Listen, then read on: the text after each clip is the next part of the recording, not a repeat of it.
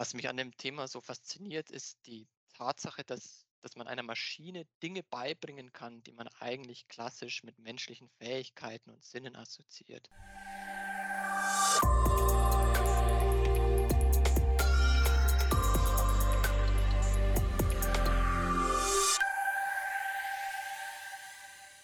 Hallo und herzlich willkommen zur aktuellen D-Talk-Folge. Wir sind beim letzten Mal schon mit unserer Miniserie zur künstlichen Intelligenz mit Einblicken unseres CIO gestartet. Wer es verpasst hat, gerne nochmal nachhören und heute geht es an dieser Stelle auch direkt weiter. Mein Gast leitet das KI-Team innerhalb unserer IT und ist auch selbst Data Scientist. Herzlich willkommen, Tobias Gierschig. Hallo Linda, schön, dass ich da sein darf. Sehr gerne. Wie wird man denn Data Scientist? Oder konkreter gesagt, wie bist du Data Scientist bei Drechselmeier geworden? Wie viele andere Data Scientisten auch, weil die Studiengänge noch sehr jung sind, bin ich Quereinsteiger. Ich habe in München Diplom Bioinformatik studiert, auch eine sehr datenlastige Wissenschaft und bin dann über meine wissenschaftliche Arbeit schon in Richtung Data Science und Data Mining in die KI-Technik in der pharmazeutischen Wirkstoffentwicklung eingestiegen. Habe dann eine Zeit lang in der Biotech-Branche gearbeitet und über eine Data Science Consulting-Rolle im Automotive-Bereich 2017 den Schritt in die IT bei Drechselmeier gewagt. Ich merke schon, das Thema KI bzw. Data Science zieht sich wie ein roter Faden durch deine Karriere. Was genau fasziniert dich denn so an dem Thema? Was mich an dem Thema so fasziniert, ist die Tatsache, dass, dass man einer Maschine Dinge beibringen kann, die man eigentlich klassisch mit menschlichen Fähigkeiten und Sinnen assoziiert. Sehen, hören, auch spielen. Und zusätzlich noch die universelle Anwendbarkeit. Man hat beruflich mit KI zu tun, man hat privat damit zu tun. Ich kann in der Produktion KI einsetzen, ich kann es im Büro einsetzen, in der Medizin, in der Automobilindustrie, eigentlich überall. Ja, und das machst du natürlich auch. Wie muss ich mir denn deinen typischen Arbeitstag vorstellen? Mein typischer Arbeitstag beginnt nach einer Tasse Kaffee, in der Regel mit einem Team-Stand-up, wo ich mit meinem globalen Data Science Team prüfe, was ist gestern noch Wichtiges passiert, seit wir das letzte Mal geredet haben, was steht für heute an, gibt es irgendwelche Themen, bei denen ich unterstützen kann aus organisatorischer Sicht oder auch aus technischer Sicht und übernehme dann organisatorische To-Dos, Projektplanungen, Abstimmungsmeeting mit den Kunden und äh, mit den Entwicklungsteams intern. Und regelmäßig bin ich auch halbtagesweise mit internen Kunden in Workshops, um gemeinsam Lösungen zu identifizieren. Ich sehe schon, du hältst deinen Mitarbeitern in erster Linie den Rücken frei und sitzt wahrscheinlich weniger am PC und programmierst, richtig? Richtig. Ich halte ihnen den Rücken frei und bin ein technischer Sparringspartner, wenn es darum geht, die beste Lösung, die beste Architektur für eine Prä Problemstellung zu identifizieren. Und programmieren tue ich nur noch ab und zu. Da bin ich einfach nicht mehr so fit, weil Programmieren ist wie eine Sprache sprechen, eine Fremdsprache sprechen. Wenn man es nicht regelmäßig tut, rostet man so ein bisschen ein. Verstehe. Ähm, erzähl doch mal, welches Ziel verfolgen wir im Unternehmen denn mit dem Einsatz von KI? Unser Hauptziel beim Einsatz von KI ist sicherlich die Wertschöpfung aus Daten und wir versuchen hier sowohl auf der Produkt- als auch auf der Prozessseite einen Mehrwert zu schaffen, indem wir die Prozesse verbessern oder sicherer machen.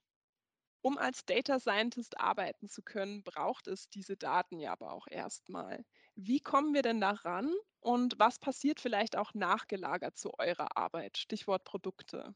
Eine sehr gute Frage und um, um der Antwort näher zu kommen, denke ich es am besten, wenn wir erstmal den Daten folgen. Also erstmal, wie kommen wir an die Daten ran? Wenn die Daten bei Projektstart bereits existieren, dann arbeiten wir sehr eng mit der IT Data and Analytics Factory zusammen, einem Schwesterteam in der IT.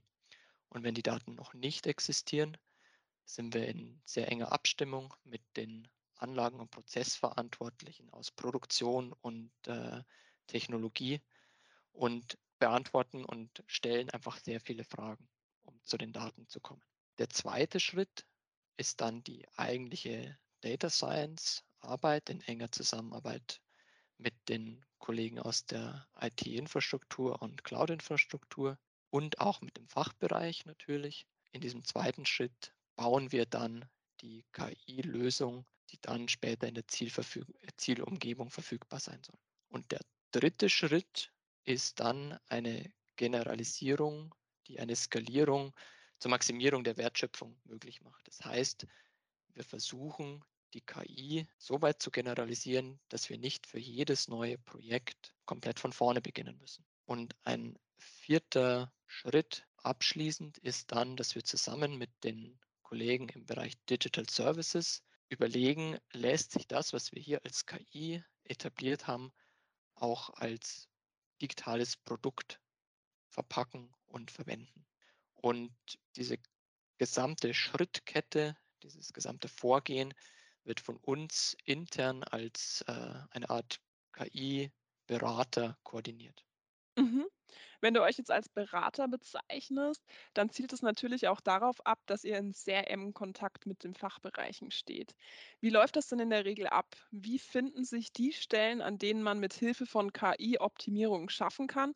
Und wer kommt da konkret auf wen zu? Das ist eine spannende Frage, Linda. Vor zwei bis drei Jahren hätte ich die noch anders beantwortet. Hier hat allerdings ein sehr starker Wandel im Bewusstsein im Hinblick auf KI stattgefunden und es hat einen sehr starken Wechsel von einem Push zu Pull gegeben.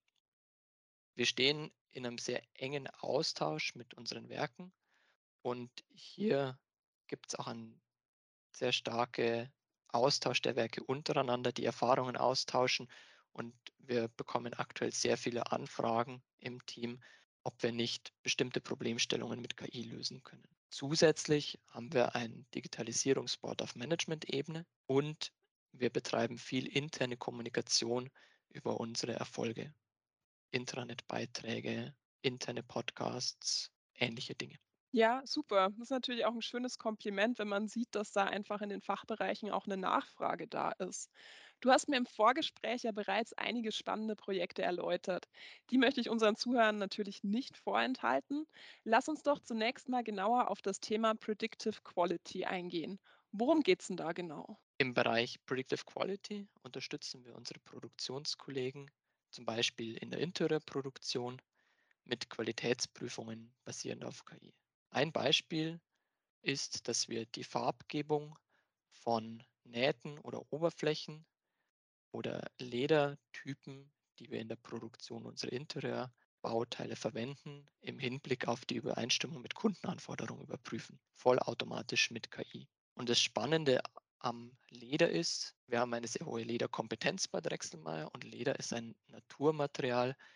Das heißt, es ist immer anders. Es gibt viele Unterschiede und es ist deswegen eine sehr komplexe Herausforderung.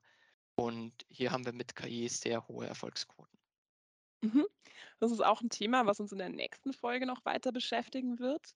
Wie sieht es denn mit kleineren Projekten aus? Ich könnte mir vorstellen, dass auch mit Hilfe von kleineren Anpassungen, gerade vielleicht auch in der Verwaltung, durch KI gute Erfolge erzielt werden können. Das ist natürlich richtig, Linda.